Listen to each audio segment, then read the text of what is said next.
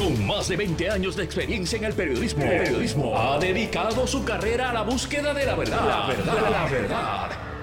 De frente al grano, con carácter entrevistará a las figuras más importantes de la noticia. Radio Isla presenta a la periodista Mili, Mili Méndez en Dígame la verdad. Muy buenos días Puerto Rico, bienvenidos a otra edición de Dígame la verdad por Radio Isla 1320. Les saluda Mili Méndez, gracias por conectar y como estuve promoviendo a través de mis redes sociales, me pueden seguir a través de Mili Méndez PR en Twitter, Mili Méndez en Facebook y Mili Méndez PR en Instagram. Nada, voy, voy a tener la oportunidad, Dios mediante esta tecnología funcione, de entrevistar a Puerto Rico. ¿Y quién usted dirá quién es Puerto Rico? Pues Puerto Rico es esta señora oriunda de, de la madre patria de España, es maestra y ella estuvo participando en un programa que se llama eh, El Cazador. Entonces yo la semana pasada me senté y me puse a mirar. Una rutina que yo tengo es que yo me levanto, cojo el celular y empiezo a mirar las redes y qué sé yo qué. Porque a veces en Twitter surgen cosas. Veo este vídeo y empiezo a reírme. Y mi esposo me dice, ¿de qué tú te estás riendo? Yo le dije, muchacho, hay una señora en España que se llama Puerto Rico. Entonces quiere venir a Puerto Rico. Paso siguiente, pues nada, eh, hago un screen recording del vídeo para compartirlo con, con, mis seguidores en las redes y se lo mando al, al porque me pareció genial. Así que genial va a ser que vamos a poder dialogar con ella. Pero vamos a, a, recordar un poco esto del vídeo que estuvo corriendo a través de las redes sociales la semana pasada y, y cuál fue ese momento de que todos conocimos a Puerto Rico. Puerto Rico. Así es. Pero te llamas Puerto Rico. Me llamo Puerto de nombre rico de apellido. Tus padres unos cachondos de cuidado también, ¿eh? Sí, también, también. Oye, pues encantado de, de, de conocerte. Yo nunca había estado en Puerto Rico, Puerto Rico ha venido a mí. Ya. Fantástico. Luego me tengo que llevar a más gente, ¿eh? Cuando gane el dinero, me tengo que llevar a mi familia y a mi amiga, que es la que por la que estoy aquí, a mi amiga Nini. Pues ojalá que sí. O sea, tu objetivo es acabar en Puerto Rico. Sí, sí, sí. Claro, me parecería claro. una fantasía Puerto Rico en Puerto Rico. Pura poesía. Lo que me encantaría es ver la cara cuando llegue al, al aeropuerto. O me echan del país porque se piensan que estoy de coña, o me reciben con todos los honores, vamos. Bueno, ahí ustedes vieron el momento, esa fue su participación en el programa El Cazador y que precisamente fue a través de las plataformas digitales de este programa español, El, el Cazador. Eh, hay que escribirle a ella a ver si puede ir entrando al, al link para que entonces podamos conectar con ella. Pero entonces en ese, ese momento, ahí ustedes lo vieron, eh, que pues nada, se llama Puerto Rico, punto. Ese es el nombre que ya mismo vamos a conocer el porqué. Sí, dale, sí, estoy aquí con, con Edward Sayas del, del DMO. Si quieres, para entonces pasar y poder conectar con Puerto Rico. Así que, si quieres, me lo puedes pasar acá. Estamos en vivo, señores. Estas cosas pasan y, y entonces yo se lo paso al, al, control para que lo puedan, lo puedan ver. Así que nada, esto fue lo que pasó y lo que corrió a través de las redes sociales la semana pasada. Pero Edward, vamos a hablar un poco, ¿verdad? Eh, cómo, porque yo vi esto, se lo paso al DMO y entonces estábamos diciendo, sería genial eh, que pudiésemos eh, conectar o, traer a esta señora acá, porque me parece ideal. Ella tiene la ilusión de venir a Puerto Rico y se le va a cumplir. Edward Sayas del DMO, gracias por estar aquí. Discover Puerto Rico. Discover Puerto Rico, gracias Mili. Es un placer para mí estar contigo nuevamente en tu programa y un saludo caluroso a ti aquí a tu radio escucha. Pues mira, yo tengo que enfatizar en, en algo que tú comentabas hace un momento, eh, Mili. Y yo estaba fuera de Puerto Rico ese jueves pasado y un lugar donde una hora antes que aquí. Y de momento como a las 6 de la mañana recibo ese sí. email. Yo soy así, yo como que no, se me olvida la noción del tiempo y yo despierto a todo el mundo. Pero yo estaba despierto, yo estaba Qué ya trabajando. Bueno. Así que recibo ese, ese mensaje por WhatsApp eh, tuyo y, y me, me, con un mensaje diciendo, mira Edward, esto está genial, me parece que esto es algo que el Discover Puerto Rico debería de, de trabajar e intentar traerla aquí, porque es una gran promoción y a eso es a lo que nos dedicamos en, en Discover Puerto Rico, promocionar a Puerto Rico fuera. Y además de eso, uh -huh. da la casualidad que nosotros estamos llevando a cabo un esfuerzo extraordinario, nunca antes eh, ¿verdad? hecho eh, en el pasado con el mercado de España. Así que Eh, inmediatamente pasé ese, ese videito, se lo pasé a los compañeros del Departamento de Mercadeo y, se movieron rapidísimo, se movieron rapidísimo y, contactaron la producción del programa y ahora con la, con, la colaboración de la compañía de turismo que también se, unió a nosotros en ese esfuerzo, eh, pues mira, la vamos a traer, la vamos, se va a hacer realidad y, y digo, oye, eh, gracias a Mili y a Julio que, me enviaron ese, ese mensaje y, pudimos trabajar esta promoción, que al final del día es promoción para Puerto Rico. Pues sí, porque solamente con el mero hecho de que ella se llame Puerto Rico eh, y, y, que ¿verdad? tiene su interés genuino de venir aquí a la isla, eh, pues me parece genial. Y, esta mañana tuvimos comunicación con ella para cuadrar esta, esta entrevista y de verdad que está muy emocionada y está muy contenta de que, bueno, les, sorprendió el hecho de que la llamaran eh, para decirle, mira, vas para Puerto Rico. Y aquí están entrando unos colaboradores de Discovery Puerto Rico eh, unos han ofrecido pues eh, las habitaciones de hoteles, otros este, están eh, ofreciendo posiblemente aéreo. Así que yo creo que va a estar genial esto aquí. Va, a estar genial y, la, estamos esperando con los brazos abiertos. Pues mira, Edward, me están diciendo, por lo menos no está saliendo la llamada. Sí, estamos conectando. Ok, está entrando. Ok, señores, estamos en vivo. Estamos llamando a una persona que vive en España. Son seis horas de diferencia todavía. Cinco, ok. Así que estamos tratando de conectar con ella. Y ya, ya la tenemos. La tenemos. Ave ah. Puerto Rico, saludos, ¿cómo estás? Mira. Ok, vamos a ver si la escucho. Puerto Rico. Así son yo, estaría igual con el Zoom, ¿sabes? Porque la verdad estamos conectando. Puerto Rico, ¿me escucha? No. Ella no. No tiene audífono, no tiene audio. Mira a ver si puedes poner el audio. Estamos como, estamos tratando de conectar, estamos en vivo aquí en Dígame la verdad, tratando de conectar. La ve, la vemos, pero tratando de ver cómo podemos escucharla a Puerto Rico. La, como les dije ahorita, la concursante que se llama así, española, y que estamos conectando con ella. Y Dios mío, espero que, que, que, cuadremos. Ok, tiene que prender el audio. Si le puedes decir a, que, que, le diga a ella que prenda el audio. Mira. Ah, vamos a. Me, me escribe por aquí. Ah, hola, Puerto Rico. ahora. Pero qué rico. Recording in progress. ¿Estás bien? Muy bien. un poco desbordada con, tanto no sé, no pensaba que iba a tener tanta repercusión. Pues mira, nosotros vimos ese vídeo, Puerto Rico, te voy a contar, y a mí me hiciste en la mañana, cuando yo vi el vídeo del programa en el cual participaste en España, El Cazador, yo estaba que me reía sola en el baño, mi marido me dice, pero ¿de qué tú te ríes? Y yo le dije, me estoy riendo porque en España que es mi segunda casa porque estudié allá en, en, Madrid. En España hay una persona que se llama Puerto Rico, esto no es, no es vacilón, es en serio. Y entonces yo rápido se lo mandé, se lo mandé aquí a la empresa que se encarga de promover el turismo. Entonces dije, mira, e, esto está genial. Tenemos una maja por allá que se llama Puerto Rico. Cuéntame un poquito sobre eso. ¿Eh? Cuéntame un poquito de cómo surge tu nombre, porque es que todos estamos aquí haciendo teorías de cómo es ah. tu nombre, de dónde nació. A ver, yo soy de. Eh, nací en un pueblo en Plasencia, la provincia de Cáceres, en Extremadura, que la patrona es la Virgen del Puerto. Entonces, eh, mi abuela paterna se llamaba María del Puerto.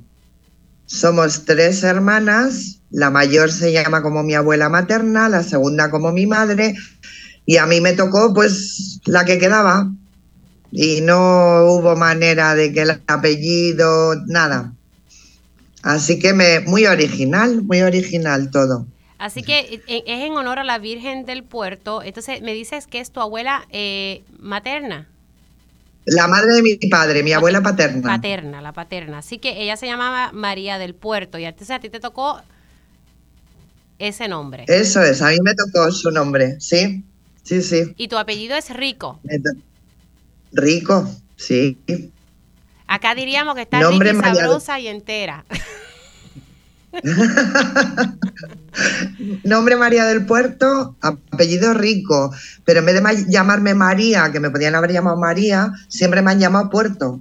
Entonces, ah. ella el nombre es raro en sí porque no es un nombre común y entonces yo ya decía, no, no, Puerto, pero es que de apellido me llamo Rico. Y claro, la gente se quedaba, ah, Puerto Rico, sí, Puerto Rico. Y, y entonces, pues bueno, No, no, eso es, esa es la historia. Acá estábamos haciendo teorías que tal vez tus padres vinieron a Puerto Rico y qué sé yo qué. Nos fuimos todas aquí en un viaje, como decimos por ahí. Claro, es lo normal, no, no, no, no. Así que, Más sencillo que todo eso. así que para que la gente sepa, en honor a la Virgen del Puerto, y entonces la abuela paterna se llamaba María del Puerto, a ti te coto también, pero todo el mundo te decía Puerto. Así que con el apellido. Pero así es. te dicen en la calle, Puerto, ven acá, o sea, Puerto. Puerto, sí, Puerto. Ya me llaman Puerto y la verdad que la gente no... Hay gente que no identifica, no tal, y entonces me llama María porque no le debe de sonar bien. Pero no, no, me llama todo el mundo Puerto. Ay, qué fue. Y de Puerto Rico, eh, ¿cuándo comienzas a, a conocer de, de nuestra isla y pues nada, asociar tu nombre con Puerto Rico? Pues siempre, porque además cuando yo era, vamos, estaba estudiando en el colegio, un profesor mío de física me decía que era la perla del Caribe y me llamaba Borinque, me llamaba Borinque. Y entonces yo le decía, no te preocupes que cuando vaya a Puerto Rico que tengo que ir, yo te traeré algo. ya el pobre, ya a estas alturas de la vida, pues no. Pero vamos, sí, siempre he querido ir, siempre. Mira, y me, me comentan que eres maestra de profesión, eres educadora. No, no, no, ¿No? soy economista. Ah, Eres Soy economista. Sí, soy economista. Lo que pasa que, em, pues, eh, hubo en el cuando la crisis del 2008 del sector financiero, me fui y bueno, pues ya cuando tienes de unos 50 años, pues no, ya como que no vales para mucho. Entonces sí que empecé, me, me llamaban, a mí siempre me han encantado las matemáticas, me llamaban para clases de refuerzo de matemáticas y de economía. Y entonces, bueno, mm, de vez en cuando es a lo que me dedico, pero vamos que estoy en paro, O sea como quien dice. eres economista de profesión, pero la vida te llevó a educar, a, reforzar las matemáticas. ¿Y, cómo te Así ha es, ido? que me encanta, ¿eh? que me encanta. Te encanta, pero ¿le das clases a, a qué edades más o menos? Eh, pues eh, de primero de la ESO, que son 12 años, hasta segundo de bachillerato, que son 18. Ok, o sea, Bueno. ya, ya son más grandecitos. Se fue el audio. Mira, a ver. Eh, Ahora te escucho. Es así como muy puntual. Ok, o sea que Mm. estás ahí y, y- y te gusta, Me encanta, te encanta. me encanta. Me hiciste un comentario y, y quisiera abundar un poco sobre eso, eh, que eres economista de profesión como tal, pero que después cuando uno llega a cierta edad es como, como si de momento quisieran desecharlo. Me llama eso la atención porque yo digo que, que a nuestros viejos hay que quererlos, respetarlos y esas canas, eh, ¿verdad? Uno tiene que valorarlas. eh, y qué triste, ¿verdad? Que no aprovechen todos esos conocimientos que tú tienes. Bueno, en la educación lo están aprovechando contigo ahora, pero tú Bueno, eres una sí, mujer llena de vida. Así es. Pero vamos, que, me- que me encanta, además me encanta y me gusta. Son cosas puntuales que hago para ayudar, pues bueno, para exámenes, lo que es un refuerzo y cuando me necesitan. Pero la verdad que sí, luego eh, me encantaría, la verdad también, eh, poder dedicarme a la enseñanza, pero como ahora hay que hacer un máster para poder, bueno, es como un poco complicado. Y ya de momento, pues bueno, ya me lo plantearé con calma. El trabajo que tienes como educadora, como maestra, ¿es un trabajo fijo o porque no sé si entendí bien? No, que no, no, no. Es, Es puntual, ni siquiera es un trabajo. Cuando me llaman de algún instituto para clases de refuerzo, pues es lo que, lo que voy por las tardes, un par de días, no. Claro, no. es como decimos aquí, no como mucho. algo eh, a tiempo parcial, que no es a tiempo completo, que te Sí, llaman. Eso es, sí. Y, y- y, o sea, pero estás en paro ahora mismo, más allá de eso, estás en paro. Sí, estoy en paro. Ok, Sí, ok. Pero, pero nada, eh, lo positivo es que de ese, gracias que Vienes estás en acá. paro, vienes para acá, mamá. O sea, vienes para Puerto Rico. ya, mira, no tengo problema, no tengo que pedir permiso a nadie para poder irme. es lo genial, ¡Ay, qué maja! es lo genial. De verdad que eres Sí. súper maja. ¿Qué- bueno, quiero detalles. ¿Cuándo es que vienes? ¿Cuándo llegas para acá? Aquí hay muchas sorpresas. Tengo aquí a, a Eduard Sayas. Ay, no tengo ni idea, no, no lo sé. Bueno. Me han dicho que tenía que sacarme el pasaporte. Digo, pues sin problema. ¡Hala! Ahí- Así ahí- que ahí- no tengo ni idea. No lo sé de verdad qué día ni nada. Ha sido todo muy, muy, muy rápido. Muy rápido. Muy.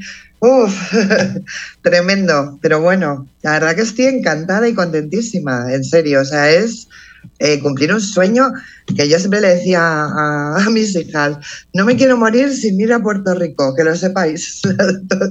Entonces, mira, ala, lo voy a cumplir, no con el dinero del concurso, pero sí gracias al concurso, Sí. que es importante. Sí, Sí. El, el concurso fue esa plataforma eh, para que todos conociéramos Claro. un poco sobre ti. Quiero que Eduard Saya eh, te va a dar unos no. detalles sobre, ¿verdad? Tu, tu, tu viaje a la isla del encanto, a Borinquen, que te vamos a recibir con los brazos abiertos. Así que eh, quiero que Eduard te Sí, diga unas saludos palabras. Puerto, es un placer conocerle. He hablado con mi colega Ricardo. Este, yo trabajo con Discover Puerto Rico y soy el director de estrategias allí. Quiero que sepa que esta joven que está aquí al lado mío, quien la entrevista, fue la que levantó bandera y vio el programa y me envió el video. Y de ahí en adelante, pues la, la- el- es historia. Pero fue esta joven y su señor esposo que fueron mis alumnos hace muchos años. Ay, Dios mío.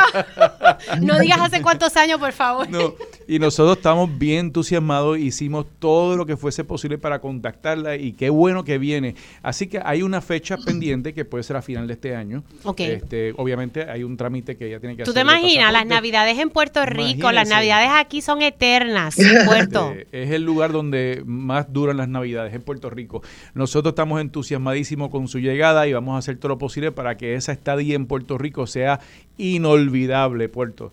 Este, Seguro, y- y qué seguro. mejor para usted, imagínese que lleva nuestro nombre a través de toda Europa. Así que eh, agradecido muchísimo que haya aceptado la invitación y de nuevo, como dijo Mili, la vamos a recibir con, lo- con los brazos abiertos. Sí, sí, definitivamente eh, va, se va a recibir con mucho amor, mucho cariño. Los boricuas somos bien cariñosos y a la verdad que cuando yo posteé esto en mis redes sociales y también mi esposo que la, que la posteó, la gente estaba... eh, pero emocionadísima, de verdad decía, no, tienen que traerla, tienen que entrevistarla, así que, no sé, tú vas a ser como una estrella aquí en la isla, prepárate para lo que viene. Los medios, están- los medios, Puerto, le, le dejo saber que los, los medios me han llamado, me han inundado el teléfono queriendo entrevistarla. Sé que hoy tiene otros compromisos y, y posiblemente Sí, en Guapa, en eh, si tú quieres anunciarla tú mismo. Bueno, nada, es que la, la información que tengo es que creo que en Guapa la van a estar entrevistando y pues va, y creo que va a ser mi, esposo. sí. Así que nada, nosotros eh, bien contentos de, de poder tenerla aquí y, y tengo, me quedé con una duda porque cuando usted participa en el concurso y le dice al que está conduciendo el concurso que usted está allí por una amiga, ¿cómo se encuentra su amiga? Porque tuvo una razón de ser de estar en esa plataforma.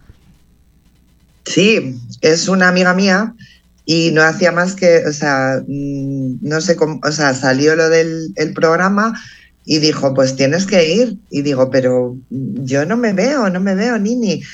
Ella le encantan los programas de cocina y demás. No, no, no, a ti te veo allí, en este programa. Y yo al principio digo, no me veo yo allí, pero luego se lo pregunté a mi marido y a mis hijas y digo, mira, que me ha dicho Nini esto, ¿cómo lo veis? Ay, pues sí, digo, pues nada, venga. Así que nada, ya me lancé, hice el casting y, vaya. Y yo diciendo, pero si es que no sé, no me veo yo. Y luego, bueno, pues eh, fui yo misma, o sea, que no pensé que iba, digo, los nervios o tal, ¿no? Pues eh, me encontraba yo como, como soy tal cual. A esa amiga tuya que le tienes que dar un me lo pasé muy bien, ¿eh? Mira, y Me ya le, dijiste, ya le dijiste a tu amiga que vienes para la isla. Flipó, me imagino. Ah, no, claro, claro, por supuesto, está emocionada. Está emocionada, Y tú, está y emocionadísima. y tu esposo. Porque además la idea era, y además se lo dije completamente en serio, digo, Nini, yo si gan el dinero que gane, si gano mucho dinero, nos vamos los cinco, o sea, nosotros cuatro y tú, tú te tienes que venir. Sí, sí, sí, está emocionada. ¿Y tu esposo y tus hijas qué dicen? ¿Eh? Bueno, mi hija la pequeña, bueno, la pequeña tiene 23 años, le encanta los eh, cantantes de Puerto Rico, es Bueno, estábamos las dos eh, emocionadas con ir y de hecho dijimos tenemos que ahorrar y nos vamos tú y yo, decíamos, nos vamos tú y yo, si los otros no quieren venir, nos vamos. Y está emocionadísima. Y bueno, los, mi marido y mi hija, la mayor igual, también, encantados, encantados, vamos. Mira, ¿y estás lista para bailar reggaetón? Eh, para aprender a bailarlo, por supuesto. No que sea Mira, yo si eso es lo muy que hay de que tal, pero bueno. Bueno, olvídate, una vez tú escuchas la música. Mírala, mírala, ya está moviendo el ritmo. No, no, a mí me, me mueve, me, me encanta la música, me encanta la música.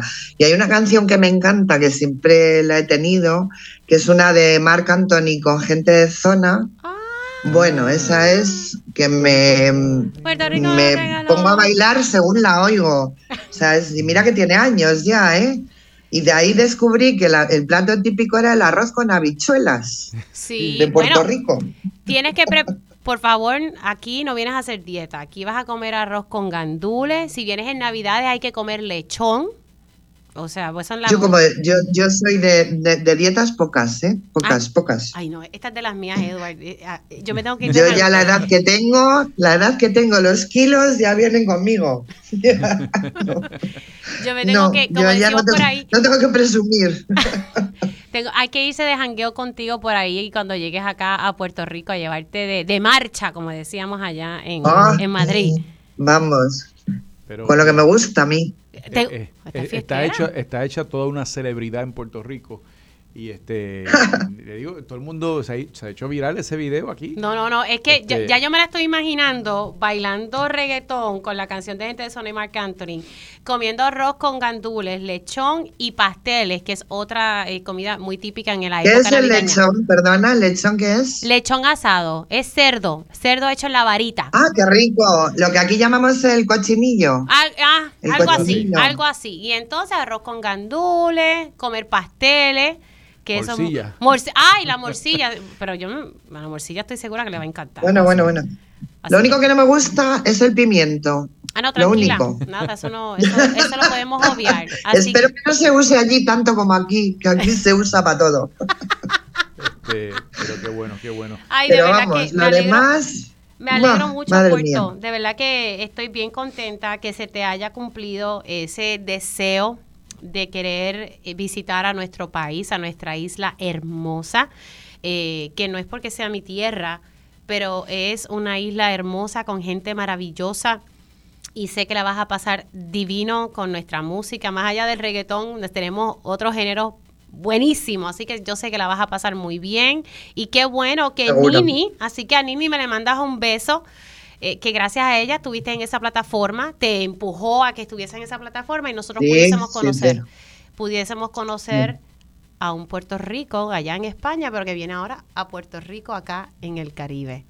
Así, Así es. Agradecido muchísimo Encantadísima, encantadísima, vamos, con muchísimas ganas, de verdad. Y, a, lo- a los amigos que, que, que han visto este video hoy está con Mili más adelante va a estar en Guapa con Sí. Julio va a estar con Telemundo va a estar con Tele 11 así que tiene una agenda bien cargada hoy No, no, pero tú disfrútate e- esta, este momento y, y de verdad que la pases divino. Es- espero poder tener la oportunidad de, de- de conocerte eh, y Seguro que sí. será. Y darte dos besos, un abrazo, porque aquí damos muchos abrazos. Así que nada, Sí. querida, eh, muchas bendiciones. Muchísimas gracias, de verdad que estoy emocionada y encantada.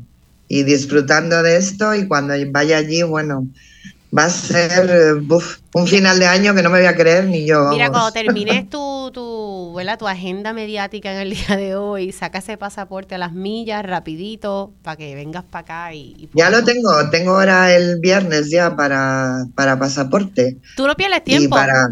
Tú no pierdes ¿Eh? tiempo, tú eres rapidita, no pierdes tiempo, muy bien, tú eres de las mías. Yo todo rápido, rápido. Como mm, me manejo muy bien, como tengo tiempo, soy muy apañada, aunque no... Pero vamos, sí. Y el viernes ya tengo pasaporte, o sea que a partir bueno. del viernes ya Qué disponible. bueno, qué bueno. Bueno, Puerto Rico, qué placer conocerte y, y nada, te, nos veremos acá en Puerto Rico cuando, cuando llegues. Por supuesto. Claro Muchísimas gracias. Gracias. Gracias Un por todo. Un abrazo. Chao. Ay, Madrid y, y España. Tan, tan rico, ¿verdad? Conectar con. Qué rico conectar con ella y esa energía se siente a se través del. Zoom. Me gusta porque ella es de estas personas que ella va toda. Sí, ella va sí. toda. Ya la veo bailando reggaetón. Re- Me lo imagino, ¿no? Hay que, re- ya sabe, el que le gusta la canción de Marc Anthony con gente de zona, así Sí. que la reciben. Mira, ya yo, productora al fin, ya tengo un par de ideas aquí que puedo sugerir sobre esa Pues, se- seguimos hablando luego de la pausa. Bueno, hacemos una pausa porque me, me pasé un poquito, pero el aquí sí es bien bueno conmigo, ¿verdad, Ira? Te quiero. Hacemos una pausa, regresamos en breve. Dígame la verdad, las entrevistas más importantes de la noticia se escuchan aquí. Mantente conectado. Radio Isla 1320. 1320. Y ya estamos de regreso aquí en Dígame la Verdad por Radio Isla 1320. Les saluda Mili Méndez. Ya ahí ustedes escucharon la entrevista que le realizamos a Puerto, a Puerto Rico.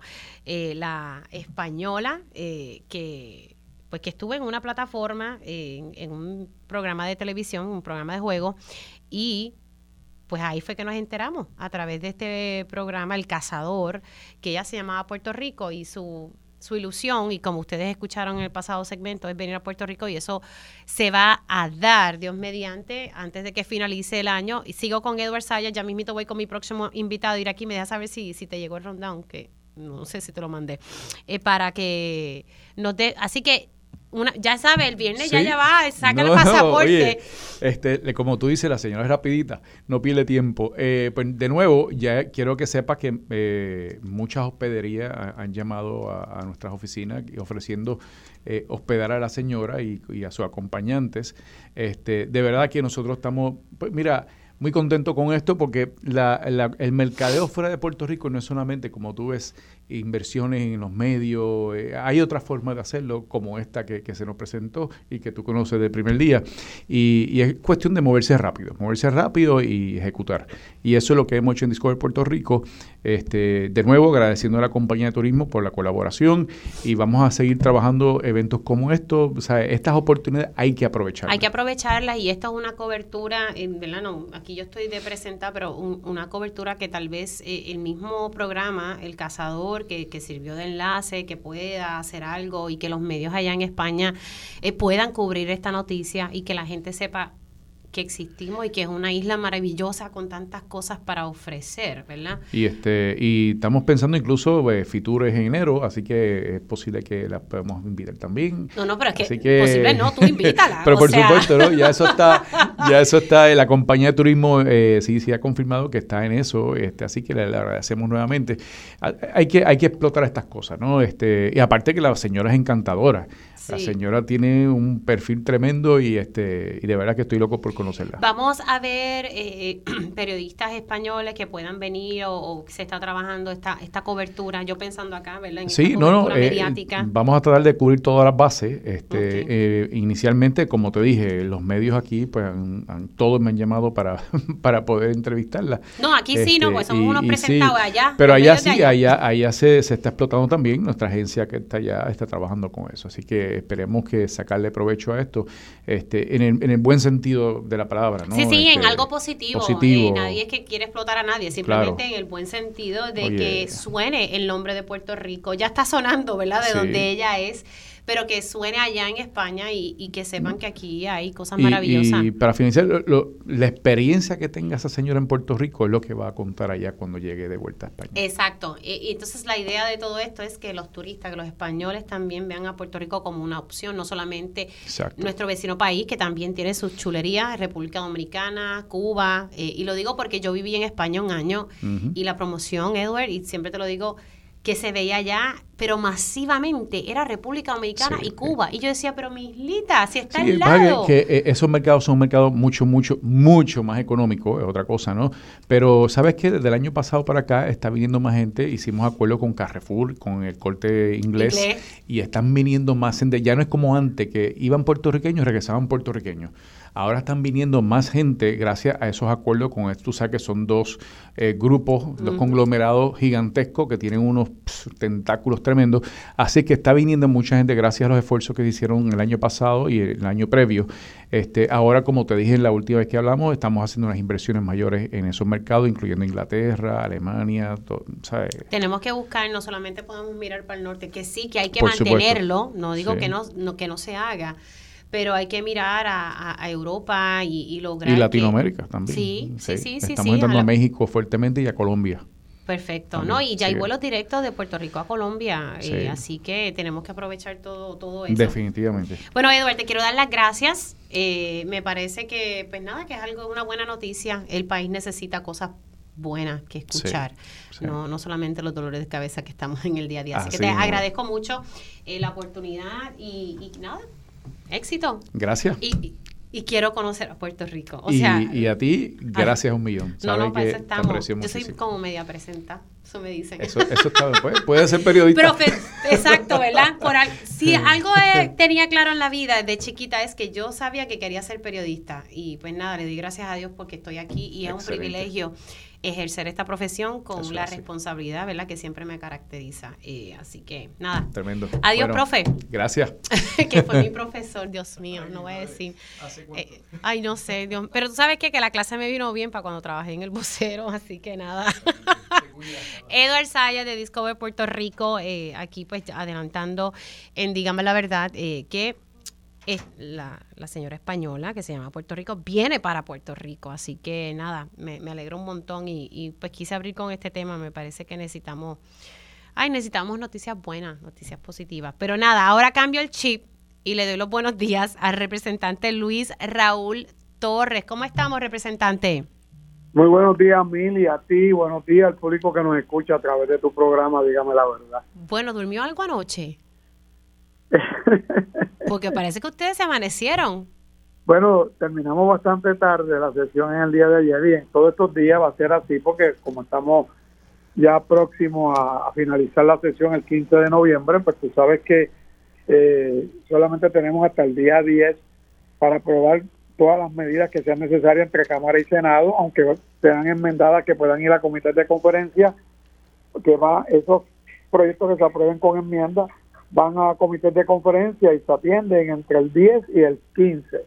Así que por, como estamos en estos días finales, pues probablemente todos los días que tengamos sesiones van a ser hasta largas horas de, la noche y la madrugada. Bueno, ayer de momento eh, había un habían dos calendarios y de momento eso como que cambió porque hasta la, la, las enmiendas al código electoral pues también bajaron. Pero quiero hablar... Hubo cinco, hubo cinco calendarios en el día de hoy. Cinco. y eso que cuando yo lo vi el lunes vi dos y se, agregaron unos ahí. Eh, representante, vamos a hablar sobre, porque eh, hay varias medidas en torno a la Autoridad de Energía Eléctrica, Luma Energy. Me parece que esto es importante, es un tema que, siempre me ha gustado desarrollar aquí, me parece que es el tema apremiante en el país. Se aprobó ayer una resolución conjunta eh, de la Cámara, la 315, que lo que busca es la cancelación del contrato de, de Luma. En efecto, eso se aprobó ayer.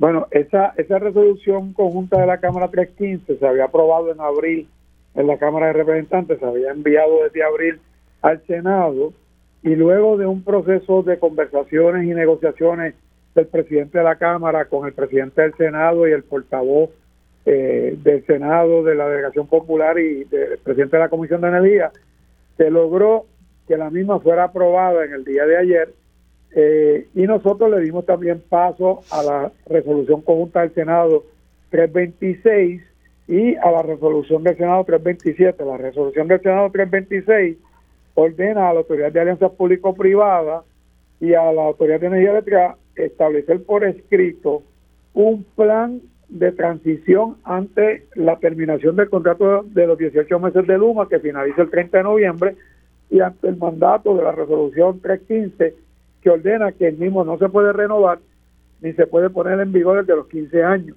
Así que tiene que haber el plan de transición y se le dan 20 días a estas dos autoridades para que establezcan ese plan por escrito, se lo sometan al gobernador y a la Asamblea Legislativa. ¿Cuántos días, no escuché, cuántos días se le va a dar a, a la Autoridad para las Alianzas Público-Privadas? 20 días. 20 días para que entonces presenten ese plan de transición eh, si en efecto el, el gobernador eh, determina eh, que, que no se va a no se va a extender este contrato es suplementario. Bueno, fíjate lo que pasa, Mili. El contrato termina y nosotros estamos dando un mandato, si el gobernador lo firma, en un mandato de ley de que no se puede renovar ni poner en, en vigor el de los 15 años. no obstante, si el gobernador lo veta, él todavía tiene a su disposición, el gobernador Pedro Pierluisi, el no renovar ese contrato sin necesidad de la legislación. Si él quiere renovarlo, él tendría que pedirle a la Autoridad de Alianza Público-Privada que inicie el proceso de convocar a los miembros de la Autoridad de Alianza Público-Privada y a los miembros de la Autoridad de Energía Eléctrica de la Junta de Gobierno para que ambas entidades vuelvan a evaluar si van a extender ese contrato. Y ahí van a tener un problema porque en la Autoridad de Alianza Público-Privada hay un representante del interés público por el Senado de Puerto Rico, que es el licenciado Eduardo Ferrer Río, y hay una representante por la Cámara, del, eh, por el, interés público a través de la Cámara, que es la licenciada Lisa Ortiz Camacho. Sí. Y ellos tendrían que votar en contra de la renovación de ese contrato, por lo tanto, el mismo como quiera quedaría finiquitado. Nosotros hemos interpretado y hemos evaluado legalmente que no hay forma que el gobernador pueda extender ese contrato si no pasa por ese proceso al menos. Pero usted sabe que, que, las intenciones, porque e, es lo que se ha eh, dicho por ahí y por las expresiones que ha hecho el gobernador recientemente, es que no hay intenciones, ¿verdad?, de, de dejar que Luma se vaya. Bueno, lo que pasa es que el gobernador dice tantas cosas y cambia tantas veces de postura que uno no sabe a qué atenerse. Primero decía que Luma estaba muy bien, que cumplía, que no había que hacer ningún cambio al contrato ni sacarlo. Después dijo que Luma tenía que mejorar. Después dijo que le pidió a Luma que removiera la gerencia que tiene actualmente. Después dijo que Luma está en probatoria. Eh, todavía insiste que Luma está en probatoria, pero esa es la probatoria más larga que ha asistido ni siquiera la probatoria de los empleos eh, de una persona nueva que entra a una empresa durante tanto. Así que yo no sé qué es lo que uno puede creerle al gobernador Pedro Pierluisi hasta que se ejecute. En ese sentido, si él vetara el proyecto e intenta renovar el mismo, la Asamblea Legislativa está evaluando, por lo menos la Cámara de Representantes, acudir a los tribunales con un grupo de abonados para impugnar y pedir la invalidación de ese contrato leonino. Así que ustedes ya tienen plan B, que es entonces acudir a los tribunales con unos abonados. ¿Entendí bien? No, claro. Tienen que haber unos abonados que han sufrido los daños y que son los que tendrían legitimación activa. La Cámara estaría para apoyarlos, proveerles toda la, facilitarles eh, el aspecto legal y a la misma vez eh, presentar todos los documentos que son necesarios, que nosotros tenemos disponibles, que evidencian el incumplimiento en su totalidad eh, por parte de Luma Energy del contrato que tiene actualmente multimillonario con la Autoridad de Alianza Público-Privada y con la Autoridad de Energía Eléctrica. Representante, que es en línea. Tengo, tengo que cumplir con una pausa, pero hacemos la pausa y me interesa, me interesa mucho hablar de una legislación que era la que teníamos en, el proyecto de la Cámara 1429, que es para la reestructuración de la deuda de la Autoridad de Energía Eléctrica. Eso se está llevando en estos momentos. Me parece que, ¿verdad? Y con mucho respeto, para mí esa es como que la que es bien apremiante. Quiero que me la pueda explicar y si sufrió algún tipo de enmienda, quédese en línea. Hacemos una pausa y continúa la conversación con el representante Luis Raúl Torres. Dígame la verdad, las entrevistas más importantes de la noticia se escuchan aquí. Mantente conectado. Radio Isla 1320. 1320. Y ya estamos de regreso aquí en Dígame la Verdad por Radio Isla 1320. Les saluda Mili Méndez. Sigo la conversación con el representante Luis Raúl Torres. Estábamos hablando sobre las medidas que se estuvieron aprobando ayer en la sesión de la Cámara de Representantes, que tenían agenda dos calendarios y de momento se sumaron tres para entonces discutir varias eh, medidas que estaban pendientes. Me quedé en la parte, el representante de la medida que para mí el proyecto de la Cámara 1429 es sumamente importante porque lo que estoy entendiendo es que esa medida busca establecer las reglas o las bases para eh, en el proceso de reestructuración de la deuda que estamos en, ¿verdad? En, en, como digo yo, otro turno al bate en el proceso de mediación ante la sala de la jueza Taylor Swain. ¿Qué, qué indicaciones, qué enmiendas, si hubo alguna a este proyecto?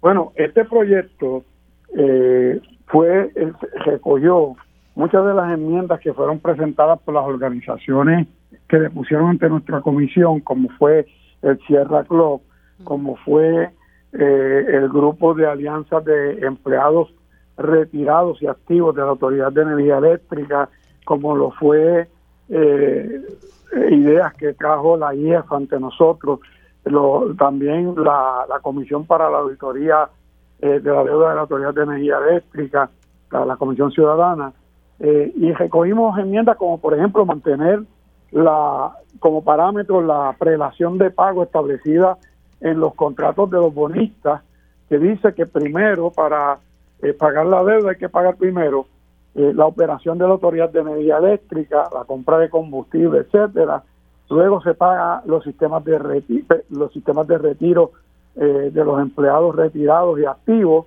Luego se pagan a los acreedores eh, que tienen eh, ofrecen servicio a la autoridad, como por ejemplo la compra de combustible. Y tercero y, cuarto, perdóname, se paga a los bonistas cuando con lo que sobra. Y ese, esa operación de pago se conservó. También se conservó en el proyecto, se puso como enmienda que eh, cualquier tipo de cargo que se ponga para pagar la deuda a los bonistas no puede exceder o debe mantenerse dentro de la tarifa aspiracional de 20 centavos que está establecido en la política pública energética de Puerto Rico. Dele para atrás en esa parte, porque me parece, yo lo que había entendido es que eh, la medida contemplaba que no se, se impusiera un, un, cargo a la factura de la luz para el pago de la deuda. No, no, no se pudo poner eso porque la realidad, Mili, y yo lo dije claramente a las vistas públicas frente a los, a los deponentes que estaban sugiriendo el que no se pusiera ningún cargo y lo dije también eh, de que la, la, la, alternativa que traían de que no se pagara nada de esa deuda a los bonistas era una irreal porque no íbamos a tener los votos para aprobar la pieza legislativa y tampoco iba a ser una pieza que pudiera ser eh, valorada o eh, firmada por el, gobernador de Puerto Rico, que ya nos había vetado un proyecto similar anteriormente, que fue el proyecto de la Cámara 1483, que, que, imponía todas esas cosas. Entonces nosotros lo que hicimos es que ningún cargo que se ponga puede exceder la eh, meta de la política pública establecida de que esa tarifa base de la Autoridad de Energía Eléctrica eh, nunca pase de los 20 centavos. Ok, e, explíqueme esa partecita y disculpe que vaya sobre eso porque me parece que esto es un detalle sumamente importante. Sí abre la puerta para un cargo, pero entonces no debe pasar de los 20 centavos por kilovatio hora. Eso fue lo que entendí bien. En la tarifa base de la autoridad que hoy es de 6 centavos, pero cuando tú le sumas todos los eh, subsidios que son legislados, esa tarifa base asciende a 17 centavos el kilovatio hora. ¿De cuánto es ahora? Pues, la tarifa base me dijo de 6 centavos. Bueno, la base, lo que le cuesta a la autoridad su operación son 6 centavos, ¿verdad? Y esa es la tarifa base. Pero como hay una gran cantidad de subsidios legislados que están sobre eh, esa tarifa, la tarifa completa con los subsidios, la tarifa base está en los 17 centavos el kilovatio hora. Ok, así que estamos diciendo que, y aquí estoy haciendo la matemática, número, número si está en 17 centavos actualmente y, si se legisla algo, no puede pasar de los 20 centavos por kilovatio hora. O sea que estamos hablando que hay un espacio para 3 centavos por kilovatio hora para los bonistas. Eso es así. no para los bonistas, para todas las deudas de la autoridad. Recuerda que no es solamente el pago a los bonistas, es el pago a los pensionados, es el pago en la operación de la Autoridad de Energía Eléctrica, es el pago a los acreedores eh, como lo que lo suplen combustible y equipos, etcétera, que también son deudas que no son de los bonistas, que también hay que pagar. Hay, hay 9 mil millones de dólares en deuda de la Autoridad de Energía Eléctrica. No todo es de los bonistas. Exacto. E, esos 9 mil millones que siempre hemos hablado que es la deuda con los bonistas, no es solamente bonistas, ahí está incluyendo los retirados. Eh, de los retirados se deben alrededor de 900 millones de dólares al sistema de retiro actual. Claro, pero eso es adicional a, los 9 mil. Correcto. Es, que es importante tener esos detallitos porque siempre estamos hablando de los 9 mil millones en deuda, pero entonces estos son con, con bonistas y suplidores. Y, eso, y, esos 900 millones estamos hablando en la deuda, eh, eh, ¿verdad? Al presente, ¿verdad? Lo que se supone que se vaya pagando por año. en la deuda actuarial, si esto no se corrige a tiempo, pues se puede, eh, puede haber una deuda grande posteriormente en el sistema, con el sistema de los retiros de los empleados de autoridades de energía eléctrica, si no se paga a tiempo esa deuda. Hmm. Así que hay un espacio entonces para, para... Lo otro que se puso en el proyecto que no estaba, otra enmienda, es que se tiene que ningún pago que se haga ni ningún acuerdo que se haga puede afectar los derechos de los trabajadores y trabajadoras de la Autoridad de Energía Eléctrica. Espérese, que no, eh, que, no, ningún pago puede afectar a los o sea, que nada, ningún tipo de acuerdo que se haga en la reestructuración de la deuda puede afectar los derechos de los trabajadores actuales de la Autoridad de Energía Eléctrica. Bueno, eso es tratando ¿verdad? De, de, entonces de protegerlos a ellos en caso de que venga una alianza público-privada. Eso es protegerlo en cualquier caso de cualquier movimiento económico que no los tome en consideración porque ya hay unos acuerdos de convenio, hay unos acuerdos legales, hay unos acuerdos de distintas formas eh, a los que ya tienen derechos esos trabajadores que no se les pueden menoscabar. y eso eso se incorporó al proyecto tal y cual te lo acabo de decir. Bueno, Representante, se me quedaron un par de cositas, pero em, me gustaría entonces sentarme, después cuadramos con calma, porque usted ha estado realizando vistas públicas, ha seguido. Ese proyecto ya se aprobó en la Cámara ayer con 30 votos a favor. El, que estamos hablando, el 1429 sobre la reestructuración. Y, igual que el 327 y el 326 de la, del Senado, los PNP votaron en contra de todos esos proyectos, como siempre hacen. Y la, la, la realidad es que ahora el, el, el proyecto 1429 pasó al Senado, el 326 eh, tiene unas enmiendas que se hicieron en Cámara que el Senado tiene que concurrir, eh, será en la próxima sesión que se concurra y tan pronto eso ocurra, pues esos proyectos estarán disponibles. Yo espero que el 1429, antes de que finalicen el día de aprobación del proyecto, que es el 10 de este mes, eh, el Senado pueda aprobarlo para que entonces se le envíe a la consideración. Bueno, ese fue el acuerdo. Presumo yo que ese fue el acuerdo. Eso es parte de los acuerdos. Bueno, el de la deuda no era un acuerdo, no era parte del acuerdo, pero obviamente es importante porque si no se establecen los parámetros ahora, vamos a estar tarde para, para establecerlo. Y obviamente es importante que la gente entienda, nosotros no estamos aprobando una ley restauración de deuda, estamos estableciendo una ley para establecer los parámetros que la Asamblea Legislativa estará disponible a aceptar en cualquier plan de reestructuración que se lleve a cabo mediante negociación en el Tribunal Federal que posteriormente por la propia ley promesa se establece que tiene que venir la aprobación de la Asamblea Legislativa. Antes de irme rapidito, y esta es una opinión mía muy... Traten de, de, amarrar que el Senado sí vote a favor de esto y que eso no se quede allá. Eso se está trabajando, hay conversaciones de los presidentes de los cuerpos, hay conversaciones entre los legisladores y no cabe duda si ya ellos aprobaron el anterior, que era el 1483, que ahora le van a dar paso a este, que es el 1429, que, que esperamos que el mismo se, se pueda aprobar.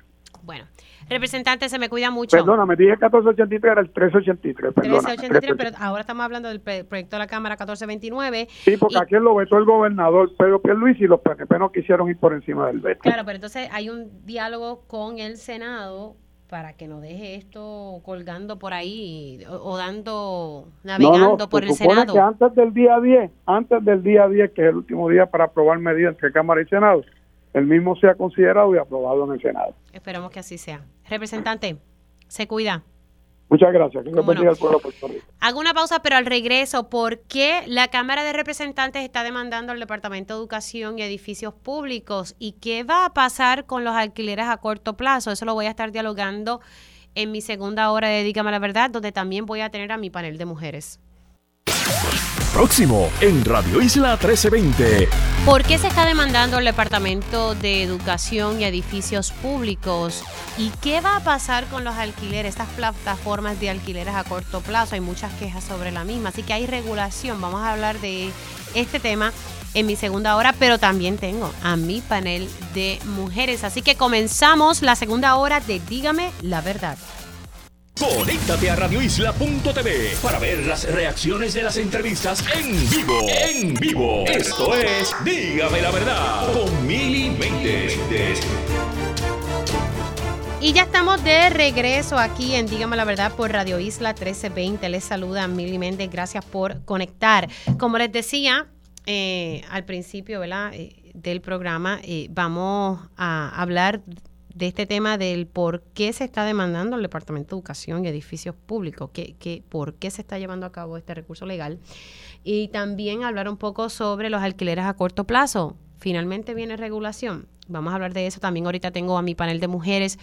Estamos ya oficialmente en la segunda hora de este espacio. Si usted se perdió alguna entrevista, algún detalle de lo que hemos eh, reseñado en la mañana de hoy o lo que se ha llevado, ¿verdad? Se ha trascendido en este espacio en los últimos días. Recuerde que siempre está la versión podcast de este y otros programas de Radio Isla 1320. Usted lo que tiene que hacer es entrar a través de radioisla.tv y busca la, la sección de podcast y ahí puede escuchar cuando usted quiera eh, cualquier detalle de alguno de los programas de Radio Isla 1320 y también a través de nuestra cuenta de eh, Facebook, que siempre están los Facebook Lives de los programas. Ahorita tuvimos la oportunidad de entrevistar a la española llamada Puerto Rico. Eh, todos pues conocimos de ella la semana pasada cuando vimos su participación en un programa de televisión allá en España. El programa se llama El Cazador y pues ellos compartieron en sus redes eh, un extracto de, un, ¿verdad? De, las conversaciones que tuvieron con María del Puerto, pero que ella me decía en la entrevista que le dicen Puerto. Eh, así que Puerto Rico, porque ya su apellido es Rico, va a estar llegando Dios mediante antes de que finalice el 2022. Así que posiblemente va a disfrutar de nuestras navidades Puerto Rico, aquí en la isla del encanto tuvimos la oportunidad de, entrevistarla vía Zoom.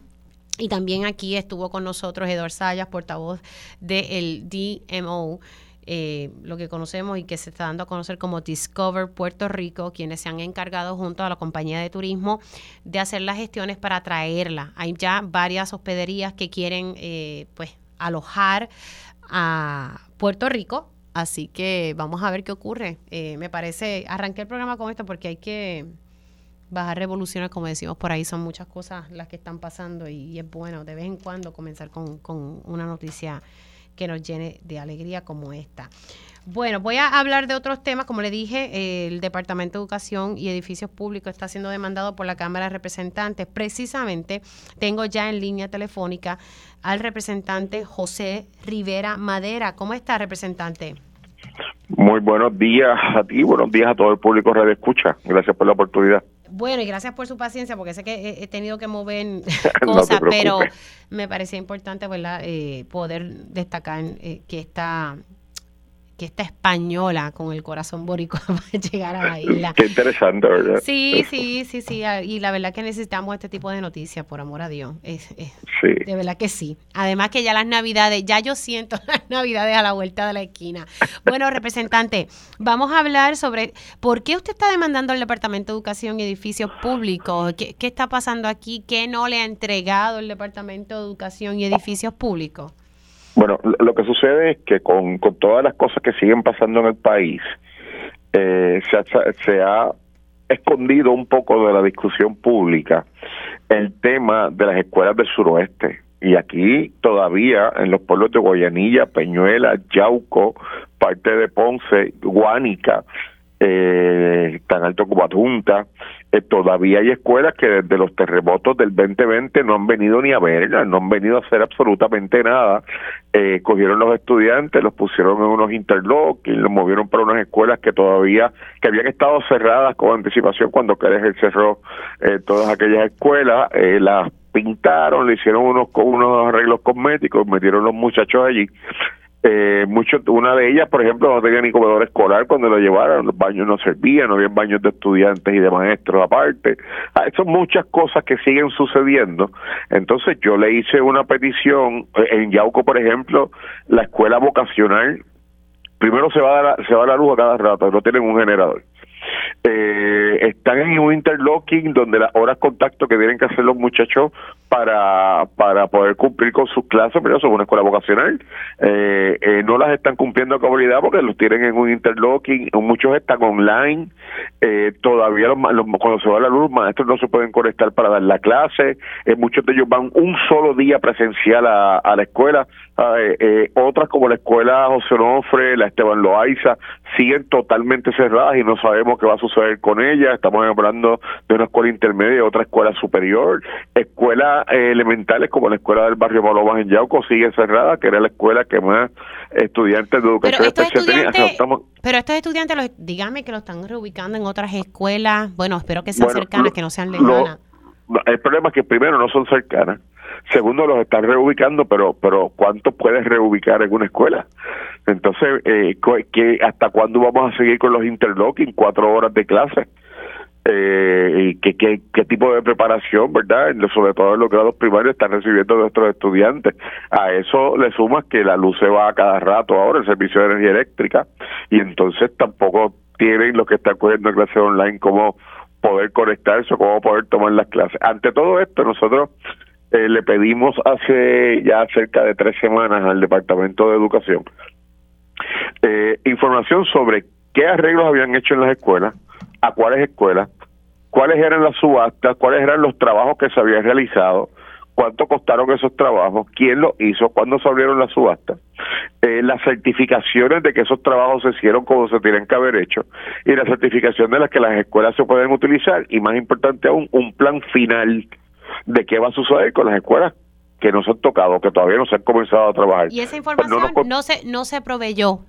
nunca, nunca nos contestaron. Y como no nos contestaron, y ya nosotros estamos bien cansados de que nos sigan mintiendo, pues recurrimos al tribunal para que, para que mediante el tribunal tengan que darnos toda la información necesaria sobre qué hicieron con el dinero que está allí, con el dinero que se tiene que utilizar para las otras escuelas, qué van a hacer, porque si no, como tú bien sabes, esos son fondos que si no se utilizan se van a perder. Entonces, eh, queremos saber qué es lo que está sucediendo porque tenemos mucha información de arreglos en escuela de, medio millón de dólares. Cuando vas al, al, al, al FIL y vas a la escuela, ahí no se gastaron 100 mil, no se gastaron 150 mil. Y queremos ver también que después de estar esperando tanto tiempo, no se vaya a malutilizar el dinero de nuestros estudiantes. Están hablando de, de, de hacer, de, de que se están haciendo subastas eh, eh, donde donde se va a pagar por reembolso que déjame explicarte esto. Eh, es que tú tienes una compañía vas a hacer un trabajo tú pones toda la mano de obra todos los materiales pagas tú y después el, el, departamento te reembolsa. O sea quién va a hacer eso quién tiene dinero en estos momentos para hacer una cosa como esa o quién va a confiar en que el departamento de educación le van a pagar a tiempo o sea eh, es- es- está sucediendo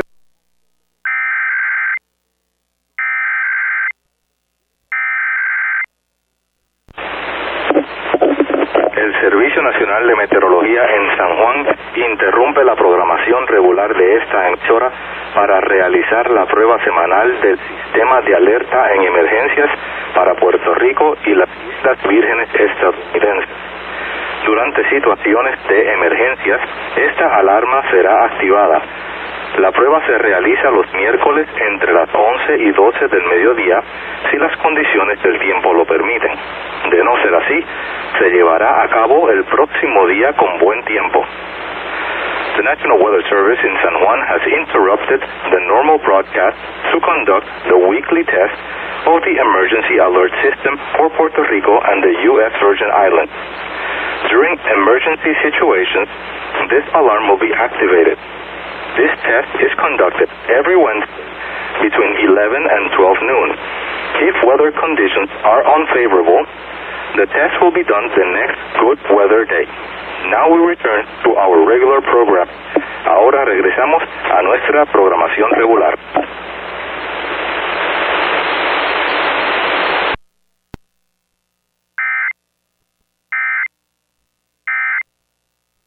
¿Desde cuándo es que usted le pidió esta información educación? hace como tres semanas exactamente ellos no ni nos contestaron tan siquiera aún no te podemos informar o, o darnos tiempo absolutamente nada eh, básicamente ignoraron nuestro pedido y como lo ignoraron pues ahora van a tener que ver eh, si le va, si van a ignorar eh, el dictamen de un tribunal, ¿verdad? Para ofrecer información que se supone que está dentro de mis prerrogativas como representante, que es obviamente defender el mejor interés eh, de los ciudadanos que, que me eligieron y de los que no me eligieron también, ¿verdad? De, de, de todos los, los, los, puertorriqueños que viven en este distrito y sobre todo proteger el, deber, el, el derecho constitucional de los estudiantes a una educación de calidad y de primer y de primer orden, porque No, pues, y después no nos quejemos, después no nos quejemos de que los estudiantes están rezagados, que ya lo estamos viendo. Eh, pero ya, la ya lo estamos viendo, pero entonces vamos a ver otro otro corillo, como decimos por ahí, de estudiantes que están en esa misma situación, porque especialmente en el sur, suroeste de la isla, porque pues no, ha- no han cogido clases o la están cogiendo online Bueno, o yo- están eh, en otra escuela y hay que ver si esas personas pueden llegar hasta allá. Recordemos que no todo el mundo tiene un vehículo y un transporte para llegar a la escuela, sino pregúntenle a Noticentro que hizo una reseña recientemente de unos niños que no llegaba en la transportación escolar hasta su casa. Si no es porque la compañera Silvia Verónica Camacho saca la noticia, esos niños no hubiesen llegado a la escuela. Bueno, todavía, todavía hoy, eh, yo veo a los niños de la escuela Hipólito García del barrio Indios de Guayanilla en un interlocking en una escuela que se llama Rafael da Pena en el pueblo de Guayanilla que la tuvieron que reabrir porque estaba cerrada, que la había cerrado que caminando desde, desde el barrio Indio hasta el pueblo de Guayanilla. Yo le puedo decir que eso es una caminata de por lo menos una hora y media para poder llegar al pueblo.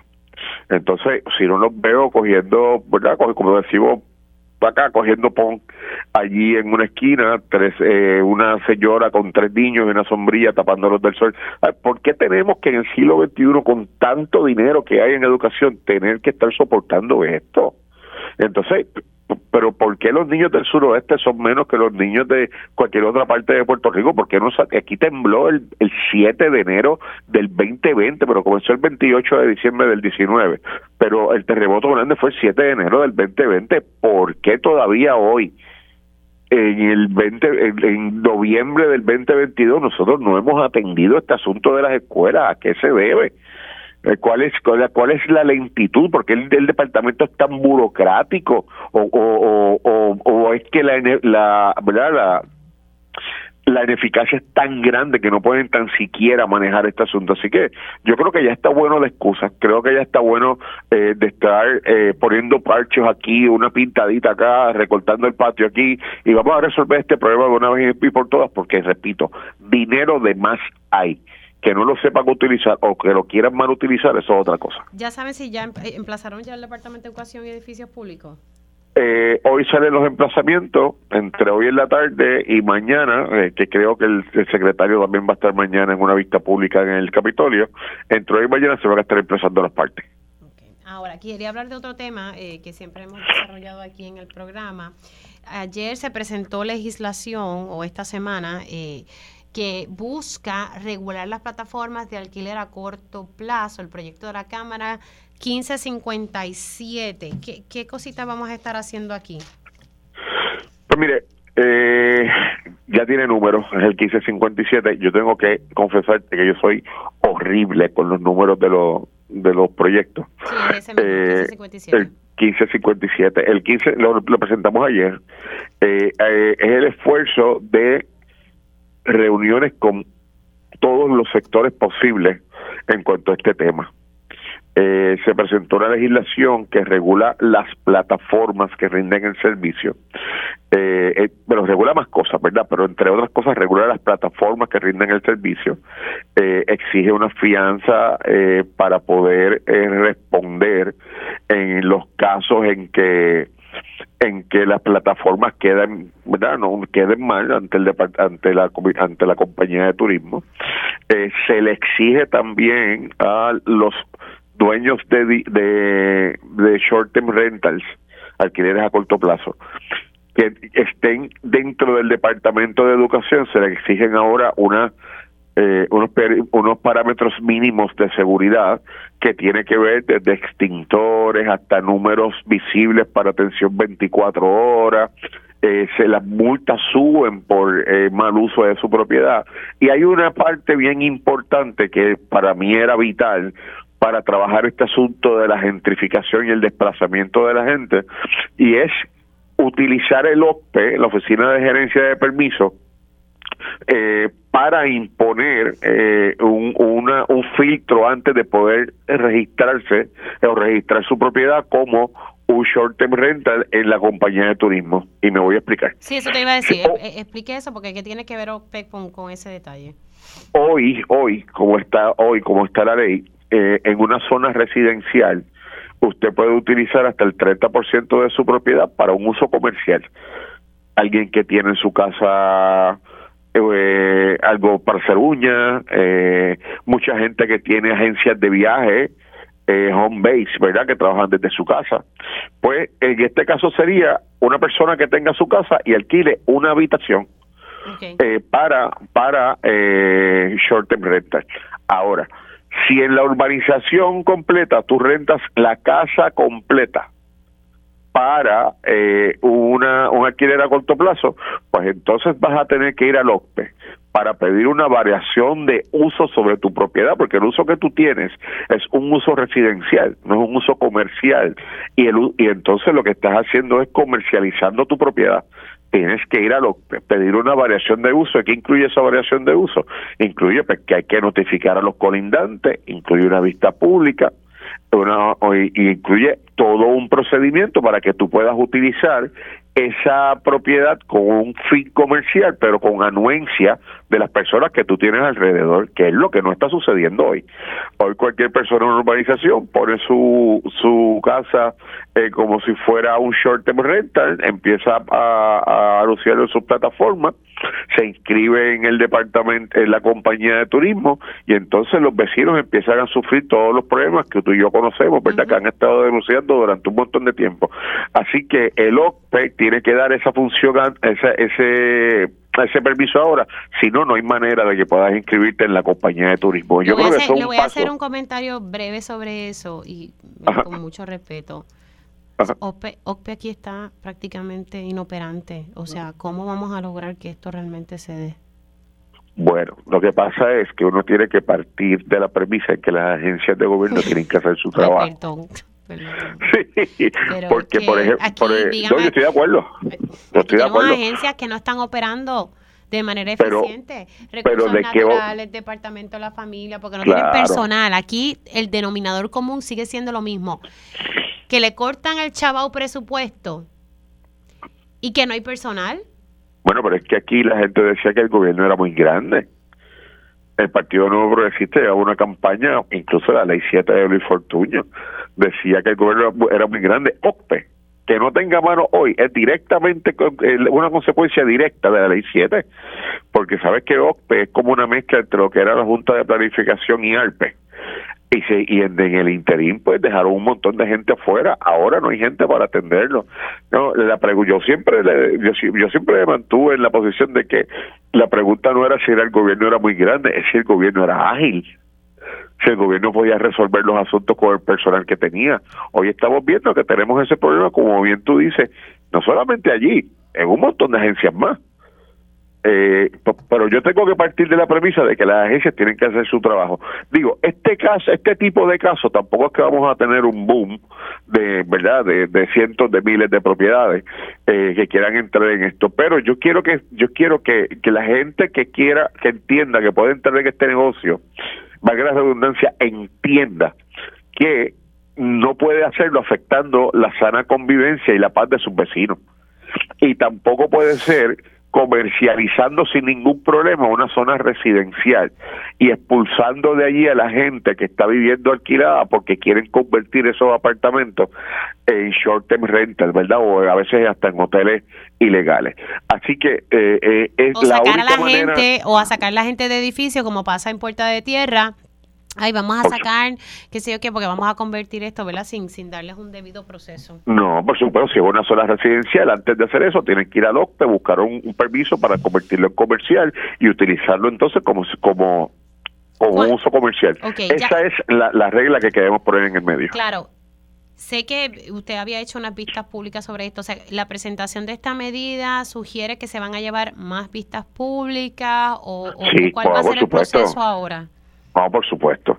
Vamos a hacer más vistas públicas. Yo tenía la intención de hacer como una mesa redonda donde todas las partes estuvieran allí, pudiéramos hablar todos a la vez sobre este asunto, pero me preocupa el todos a la vez y que no lleguemos no lleguemos a acuerdos finales, eh, porque hay mucha polarización en cuanto a este tema, ¿verdad?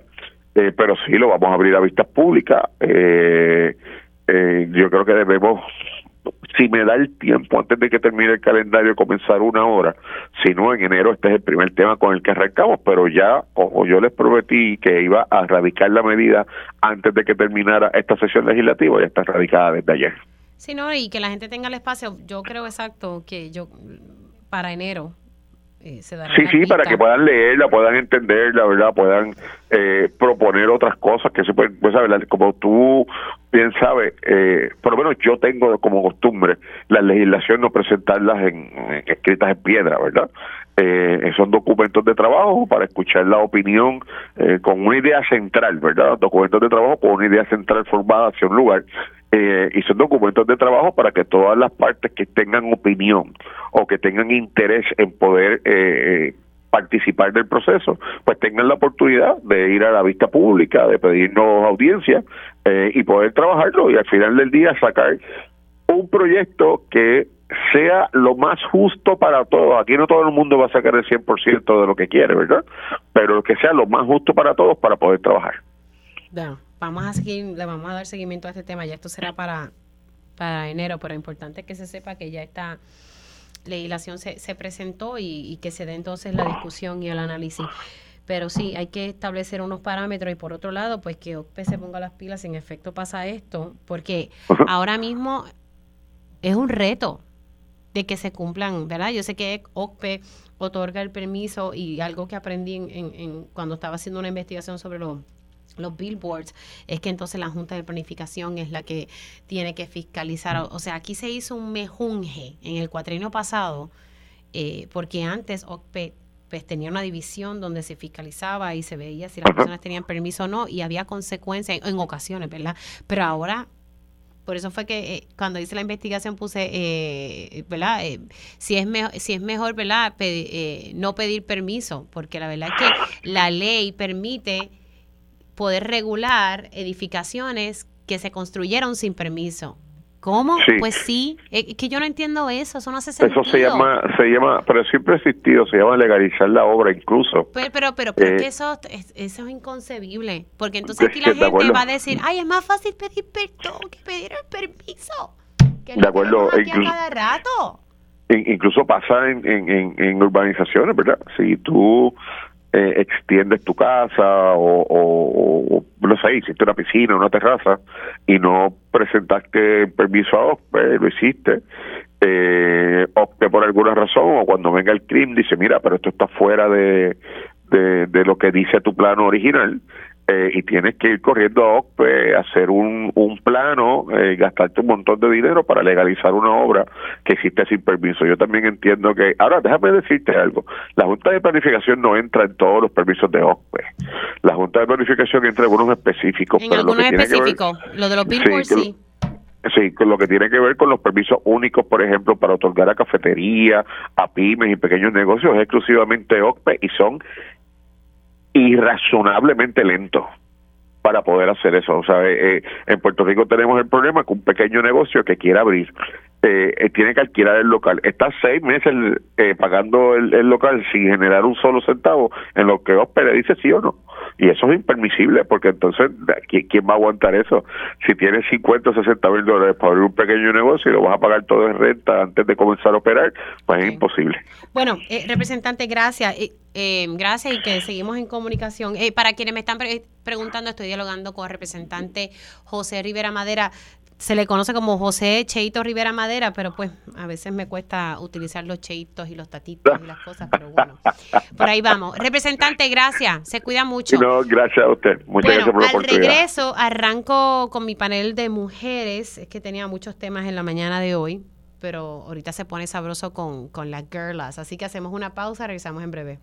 Dígame la verdad, las entrevistas más importantes de la noticia están aquí. Mantente conectado y recuerda sintonizar al mediodía, tiempo igual, en Radio Isla 1320 y Radio Isla.tv. Y ya estamos de regreso aquí en Dígame la Verdad por Radio Isla 1320. Ahora voy con mi panel de mujeres. Ellas llegan a defender firmemente su postura ante los asuntos del país. Ahora, lle- lle- llega nuestro panel de mujeres en Dígame la verdad. Y bueno, ya estoy con ellas. Buenos días a Eda López. Querida, ¿cómo estás? Pues feliz, Mil, y feliz porque entre todo el estropicio hay, hay noticias buenas. Te saludo y te abrazo. Y saludo a nuestra radio audiencia y a Marily. Mira, eh, la semana que viene yo creo que yo andaré por, por allá, por tu municipio. Cabo, con gusto, un, un, en vivo. Ah, ah, si se concreta, te, te aviso para que llegas, para que llegues por allí puesta para el problema. Dale, siempre. y tengo a la licenciada Marlis Pagán. Buenos días, Marlis. Muy buenos días, Mili y a Eva. Un abrazo para ustedes y para todas las personas que nos están escuchando. Y si en efecto llego para allá, como diría Inés el otro país, Cagua, pues iré a Arepa Chic a darme la vueltita comerme una, una arepita. Muy bien, pues allí te esperamos. Sí, sí, para quienes sepan, porque el proyecto Matria tiene el concepto de arepa chic y está genial. Y la verdad que he ido ahí con Milena y le hemos pasado súper bien. Bueno, hablemos de, varios temas, eh, pero me gustaría tocar, y siempre me, gusta tocar estos temas porque ustedes saben de, los mismos. Eh, esta semana pues han subido mucha información eh, sobre cómo la policía de Puerto Rico maneja los casos de violencia doméstica. Eh, kilómetro Cero pues ha hecho sus denuncias. Eh, la policía pues contesta y sostiene, por lo menos el comisionado sostiene que se están manejando adecuadamente. Entonces, por otro lado, vemos la información que, sacó en una entrevista con, con Noticel, la procuradora de las mujeres. Eh, básicamente, el resumen es que la violencia doméstica en la policía se maneja con otra vara. Esto fue lo que dijo la procuradora de las mujeres Mientras el comisionado dice todo lo contrario. Y me parece que esta procuradora de las mujeres, no sé cómo lo vean ustedes, pues como que está siendo un poquito más vocal eh, y pues decir las cosas como son. Eh, y también creo que había hecho, no, la que hizo unas expresiones sobre la carta de, currículo de perspectiva de género, que eso lo podemos hablar en el próximo segmento, fue la oficial de cumplimiento en torno al, a lo que se acordó eh, y logró con el comité PARE, que todavía estoy en shock, eso todavía, que eso no está en funciones, el comité como tal, desde que me lo dijo Amari la semana pasada. Pero quería conversar con ustedes sobre, sobre cómo la policía de Puerto Rico está manejando eh, los casos de violencia doméstica y en particular cuando se trata de, de integrantes de, la fuerza policíaca. Eh, comienzo contigo y luego voy con, con Amarilis. Pues mira, la semana pasada tocamos un poquitito este tema. Sí y la realidad es que llevamos muchos años eh, tratando de monitorear cómo se manejan esas querellas administrativas que surgen por casos de violencia doméstica con miembros de la policía. Y ese es un problema que tenemos, eh, que, que, que yo diría que es directa consecuencia de, de la impunidad que existe al manejar casos de violencia doméstica. Y me explico cuando tú, Julio y yo comenzamos a, seguir estos datos y quedamos escandalizados por la cantidad tan exorbitante, eran más de 800, eh, podíamos tener acceso en el portal de la policía a ver eh, esos informes, esas estadísticas. Eh, y yo tengo que decir que desde que entró el nuevo monitor hay menos, menos datos disponibles en el portal de la policía. Yo sé que se hacen unos esfuerzos gigantescos de parte de las organizaciones para poder tener una idea, pero la realidad es que si no se tienen acceso a estos datos, no podemos dar cuenta de cuánto han aumentado las violencias por razones de género en Puerto Rico. Y, y lo más que me preocupa, Mili, es que existe, esto ha alcanzado los niveles de crisis no, anticipada, de verdad, que, estamos viviendo, eh, porque surgen múltiples propuestas de parte de personas expertas, personas activistas, sobre lo que estamos encontrando en realidad muy diferente a lo que dicen desde la policía o desde el negociado de la policía.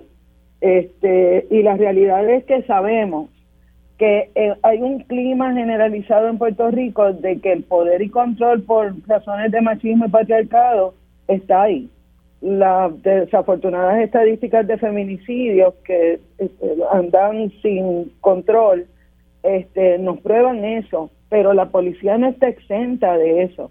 Al contrario, hay todavía más peligro porque son personas que tienen acceso a armas, que conocen las leyes, que saben cómo navegar en, el sistema y esa es una de las mayores preocupaciones que, yo tengo.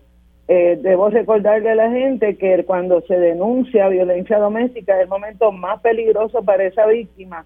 Y yo en, en ese, o sea, como, como siempre lo he tratado de hacer, mi preocupación mayor son esas víctimas que están invisibilizadas porque si no sabemos cuántas hay dentro de la policía, yo me pregunto cómo esos policías y cómo el cuerpo maneja las denuncias de personas de a pie con casos, ¿verdad?, que, que vemos todos los días. Así que a mí me parece que no debemos pasar la página de esta información, particularmente de la conflictiva que provee el comisionado de la policía, porque choca con lo que vemos, ¿verdad?, en la realidad y con lo que veníamos viendo que era la tendencia dentro de la policía. Y a mí me parece que esto se debe añadir como un acápite a la violencia eh, doméstica que estamos sufriendo, ya más allá de la crisis que anticipábamos y que no se debe pasar esa página. Debemos enfrentarlo, discutirlo, deconstruirlo y resolverlo. Bueno, vamos a ver. Eh, Amarilis. Pues mira, a mí me gustaría, partiendo de lo que dijo él, aprovechar y también darle un poco de contexto a quienes nos escuchan, porque aunque son cosas que se han dicho previamente, pues no necesariamente quedan en la memoria colectiva. en el, entre los años 2003 y 2005, cuando María Dolores Fernández era procuradora de las mujeres, se hizo un estudio sobre la implementación de la Ley 54. Y entre los hallazgos principales de ese estudio se encontró que cuando se le se entrevistaba a policías fiscales y jueces en torno al tema de violencia doméstica, las causas y cómo se debía manejar, las respuestas fueron similares a las de los agresores. Es decir, teníamos en aquel momento policías que veían el problema de violencia doméstica de la misma manera que lo veían los agresores entrevistados, lo que quiere decir que tenían mentes que operaban de la misma manera frente a la situación, que era un problema de comunicación, que las mujeres esto, que las mujeres lo otro. Eso en aquel momento se señaló y ustedes saben que hubo un plan de acción en aquel momento para trabajar con esas tres estructuras del sistema de justicia porque son quienes reciben a las víctimas y si piensan como los agresores ya sabemos lo que pasaba y lo que sigue pasando hoy en día. Posteriormente, en el año 2011, la División de Derechos Civiles del Departamento de Justicia Federal hizo un informe sobre violaciones de derechos civiles en la Policía de Puerto Rico y de ahí es que viene todo esto de la reforma policíaca y hubo dos hallazgos importantes. Número uno, que los casos de violencia doméstica se trataban de manera discriminatoria, minimizando los eventos y por lo tanto no dándole una atención adecuada. Y número dos, que en el caso de las estadísticas de agresión sexual, las personas investigadoras del Departamento de Justicia Federal concluyeron aquí no se están registrando los casos de violencia de violencia sexual porque es imposible que haya tan pocos casos en la jurisdicción de Puerto Rico. Cuando seguimos entonces mirando lo que ha pasado en, la última década, nos damos cuenta que desde la oficina de la Procuradora de las Mujeres no se hizo un trabajo de seguimiento una vez salió María Dolores Fernández, por lo tanto todo eso se quedó a expensas de lo que la policía quisiera hacer. Y aún cuando en el año 2019 Matre y Kilómetro Cero publicaron el informe sobre feminicidios con los hallazgos en los que se dijo los clasifican mal, están subreportados y hay una indolencia permanente dentro del Departamento de la Policía a la hora de investigar estos casos, llegamos al momento entonces del comité PARE, donde lo único que se hizo con la Policía de Puerto Rico, que fue la única oportunidad que hubo de trabajar, fue lo de la división para darle seguimiento a las órdenes de protección. En esa división sí hay policías especializadas en temas de violencia doméstica y violencia de género, pero el resto de la policía ha permanecido, como quien dice, intocable. Quienes hemos atendido mujeres víctimas de policía situaciones de violencia doméstica, sabemos que lo que las acompaña es el terror. Por eso esos casos casi nunca se denuncian. Y es terror porque inmediatamente el hombre agresor o el policía agresor sabe que, que ella se creyó. Los policías en su entorno se convierten en cómplices de él para hostigar a la víctima. Yo he tenido participantes y tuve clientas cuando era abogada en donde pude ver eso. Se convierten en cómplices, vigilan a la mujer, le dan información, al, al policía agresor. Y como muy bien ha dicho Mari Marina Albaez en entrevistas en estos días, un policía tiene acceso a todo un sistema de inteligencia y monitoreo que un agresor común no tiene. Y eso la policía no lo ha aceptado, no lo ha manejado y es un problema permanente que tenemos ahí. Este año hay dos mujeres víctimas de feminicidio a manos de policías y en años anteriores siempre hay alguna víctima que muere a manos de policía, algo que es desproporcional en cuanto al resto de la población. ¿verdad? Cuando miramos las estadísticas y perfiles de agresores. Así que tenemos frente a nosotras un problema grave que necesita atención urgente y seria de parte no solamente de, la Policía de Puerto Rico, del gobernador del estado de emergencia que decretó y de la Procuradora de las Mujeres, que tengo que decir que la Procuradora interina fue la mano derecha del Elciboria durante todo el periodo de tiempo que el Elciboria fue Procuradora de las Mujeres, tomaba decisiones dentro de la oficina de la Procuradora de las Mujeres y es ahora que por primera vez se está expresando sobre eso, que yo creo que es una expresión tardía porque tuvo acceso también a un instrumento gubernamental donde se podían haber gestionado investigaciones y se podía haber gestionado también el impulsar que la policía adiestrara a su personal y manejara a su interior el grave problema que tienen de violencia de género, no solamente de ellos como institución cuando atienden víctimas, sino entre ellos y ellas cuando tienen víctimas y agresores dentro de la misma policía de Puerto Rico. Vamos a, cuando, vamos a hacer una pausa ahora, pero al regreso vamos a hablar un poco sobre las recomendaciones que se han hecho eh, para la oficina de la Procuradora de las Mujeres. Sabemos que la actual es una procuradora interina, eh, así que hablemos un poco de si está vacante, ¿verdad? Aunque no está vacante ahora mismo, pero entre comillas, para podríamos decir que sí cómo se va a llenar, qué va a ser el gobernador. No sé, sé que hay nombres corriendo y quisiera pues dialogar esto con, con ustedes al regreso. Hacemos una pausa y regreso con mi panel de mujeres. Dígame la verdad, las entrevistas más importantes de la noticia están aquí. Mantente conectado y recuerda sintonizar al mediodía, tiempo igual, en Radio Isla 1320 y Radio Isla.tv. Y ya estamos de regreso aquí en Dígame la Verdad por Radio Isla 1320. Estoy con mi panel de mujeres integrado por Eda López y la licenciada Amarlis Pagán. Estábamos hablando en el pasado segmento eh, unas expresiones que hizo la Procuradora Interina de las Mujeres diciendo ¿verdad? que se trata con, con otra vara los casos de violencia doméstica cuando toca a un integrante de la Policía de Puerto Rico. Mis panelistas pues estaban hablando sobre el particular, nos quedamos hablando un poco eh, sobre la Procuradora de las Mujeres y que estas expresiones llegan un poco tardías, lo que decía la licenciada Amarlis eh, Pagán, y pues recordando un poco quien hoy es la Procuradora de las Mujeres Interinas, pues estuvo como subprocuradora cuando estaba la licenciada Lercy Boria, que ahora está en el Departamento de, Estado. Ahora, eh, llega un comunicado de prensa de organizaciones que están anunciando o por lo menos haciendo sus recomendaciones de personas que pueden ocupar el puesto de la procuradora de la procuradora de las mujeres. Hay dos nombres aquí que, que se hablan dentro de este comunicado eh, de prensa. Estamos hablando de Vilmarí Rivera Sierra, ella y hemos hablado con ella aquí innumerables veces y ha participado del panel actual directora ejecutiva del Hogar Nueva Mujer y presidenta de la red de albergues de violencia doméstica. También se habla de Ilia Vázquez Gascot, directora en psicología social comunitaria con experiencia en organizaciones de mujeres, agencias municipales y consultoría y adiestramientos a entidades tales como la Academia de la Policía y el Poder Judicial.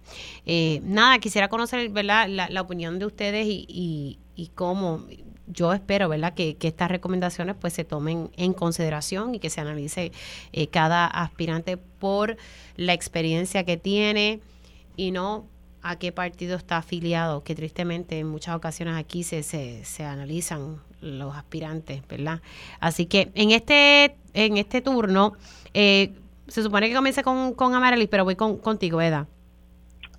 Pues mira, Mili, este, vi, la, vi los nombres de las compañeras, ambas las conozco, eh, aunque he trabajado más directamente con Ilia Vázquez Gascot, doctora en psicología, eh, ella eh, tiene un espacio tanto entre mujeres eh, de fe como activismo, o sea, ella tiene un, un, perfil extraordinario y, y también está en récord eh, por haber participado, ¿verdad?, en todas estas iniciativas que tienen que ver con la política pública de cómo se manejan los asuntos desde la Procuraduría. Este, me, a mí me encantaría que antes de evaluar ah, las candidatas haya una reflexión profunda sobre cómo debe cambiar la Procuraduría. Eh, la ley de la Procuraduría tiene 21 años, eh, tiene múltiples enmiendas, algunas de ellas no deseadas por las personas expertas en, en los temas que podrían eh, aportar un montón de, de, elementos, ¿verdad?, para retornar a la Procuraduría a lo que se lo que se intencionó desde el principio, porque no podemos olvidar que la Procuraduría del Producto, de esfuerzos de muchos años, de muchas personas, particularmente de muchas mujeres, así que es un espacio que, que debiera existir, pero para mí, desde mi óptica, debiera existir para incluir, para atender y para prevenir eh, situaciones que no son exclusivamente de violencia, son una multiplicidad de otros temas que se dejaron de atender tan pronto eh, se fue Tati Feynos y tan pronto, o sea, llevamos más de 13 años en una procuraduría que realmente no, no responde a lo que fue originalmente concebida. Pero en mi carácter personal, a mí me parece que más urgente que tener a una persona incumbente es eh, revisar cuál es el espacio que se tiene ahora, que se transformó en uno exclusivamente en torno a la violencia doméstica, pero que hay múltiples temas, no solo de las mujeres, sino de los géneros, que no se están atendiendo ni discutiendo ampliamente en el país. Por ejemplo, eh, yo no estoy segura, ¿verdad?, de que el proceso de, de, reflexión y de discusión para llegar a estos nombres incluyera a compañeras afrofeministas o, o espacios que trabajan con el antirracismo, porque hay una serie de elementos y de, y de cuestionamientos y de reclamos que tenemos las mujeres negras que yo no sé si llegaron a, a, ser ponderados, ¿verdad?, por el grupo que eh, eh, reflexionó, que llegó a la conclusión de que estas dos compañeras son las mejores para el puesto. Lo otro que a mí me preocupa es el lenguaje tan binario, ¿verdad? Este hombre-mujer, eh, lesbiana o gay. Aquí hay un montón de identidades que debieran estar incluidas dentro de la visión que se tenga de algún espacio donde se maneje el género y, particularmente me preocupa la precariedad que tienen las personas que representa verdad la, procuraduría porque no estoy segura tampoco de que esa precariedad que nos sigue vulnerando y que aumenta los riesgos de, de poder estar en una situación de desventaja que termine en violencia doméstica, esos temas de precariedad debieran estar ahí también, eh, como debieran estar otro montón de, de reclamos como el derecho al aborto, el derecho a la vivienda, o sea, a mí me parece que hay que actualizar el espacio que ocupa en este momento la Procuraduría para que esas compañeras propuestas puedan realmente eh, avanzar el trabajo que debió haber hecho la Procuraduría y que les recuerdo que en 20 años, en lugar de avanzar y de transformarse y de evolucionar, lo que hemos tenido como consecuencia del manejo político partidista, ¿verdad? De ese espacio, es que estamos muy, muy en desventaja en este momento. Amarilis. Sí, pues mira, yo coincido con él en el sentido de que hay que recuperar el, el, el objetivo inicial de la Oficina de la Procuradora de las Mujeres. De hecho, la ley 20 del 2001, que fue la que creó la oficina, fue bien clara en que el trabajo de esa oficina iba dirigido a adelantar la equidad para las mujeres porque se reconocía ya por las compañeras que fueron gestoras de esa ley que la equidad es el antídoto a la violencia de género, la violencia en contra de las mujeres.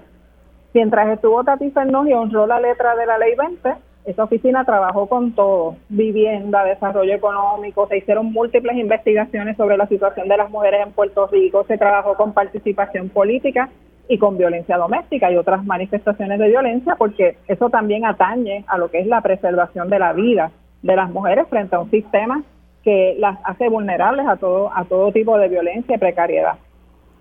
La politización de la oficina, luego a partir del año 2008, es lo que provocó que, por supuesto, si tú tienes procuradoras incapaces que no son, que no pueden ver a las mujeres en el centro de una rueda de derechos humanos y que no entienden que la prevención de la violencia no es meramente policías y albergues, que es también tomar otra serie de medidas, incluyendo medidas de prevención y educación, pues pasa lo, que hemos visto, ¿verdad? Se desvirtuó a tal punto que cuando el gobernador decretó el estado de emergencia y creó el comité PARE, lo que creó fue algo que mientras María Dolores Fernández era procuradora las mujeres existía dentro de la oficina de la procuradora, que era el famoso la famosa Comisión Nacional para la Erradicación de la Violencia Doméstica, Agresión Sexual y Acecho, CENES, donde se centraban representantes de organizaciones de mujeres y representantes de las agencias de gobierno para un análisis permanente sobre qué cosas teníamos que hacer como país para proteger la vida de las mujeres y adelantar sus derechos humanos. PARE ocupó ese espacio porque ese espacio se quedó vacío desde la oficina de la Procuradora de las Mujeres. En lo que, en lo que quizás yo no coincido con Eda es en, en el orden de las cosas.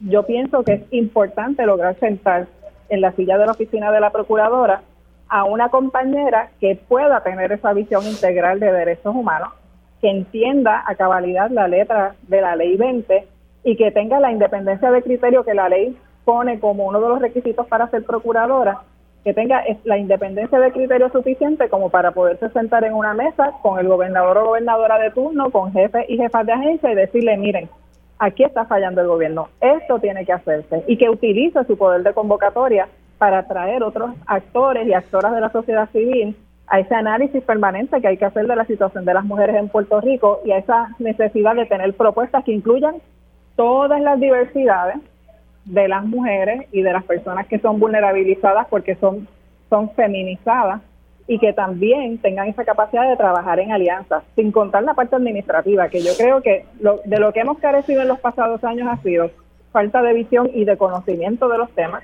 falta de capacidad para trabajar en alianzas. Ya ustedes saben que Wanda Vázquez no quería saber de las feministas y la Ciboria tampoco, ¿verdad? Y nos hemos encontrado también con una falta de capacidad administrativa. La oficina, en vez de mejorar, lo que hizo fue empeorar perder empleadas y empleados, comenzar a tener gente por servicios profesionales, a invertir dinero en necedades en vez de invertir dinero en fortalecer los servicios de las organizaciones e inclusive competir en contra de las organizaciones en algunos espacios de búsqueda de fondos. Entonces, eso es algo que yo creo que con una procuradora como las que se han propuesto por las organizaciones, muy probablemente podamos remediarlo. Ojalá que así sea y ¿verdad? que se evalúen eh, todas por, por sus méritos. Bueno, Compañera, gracias, gracias por, por estar aquí y participar siempre del panel de mujeres.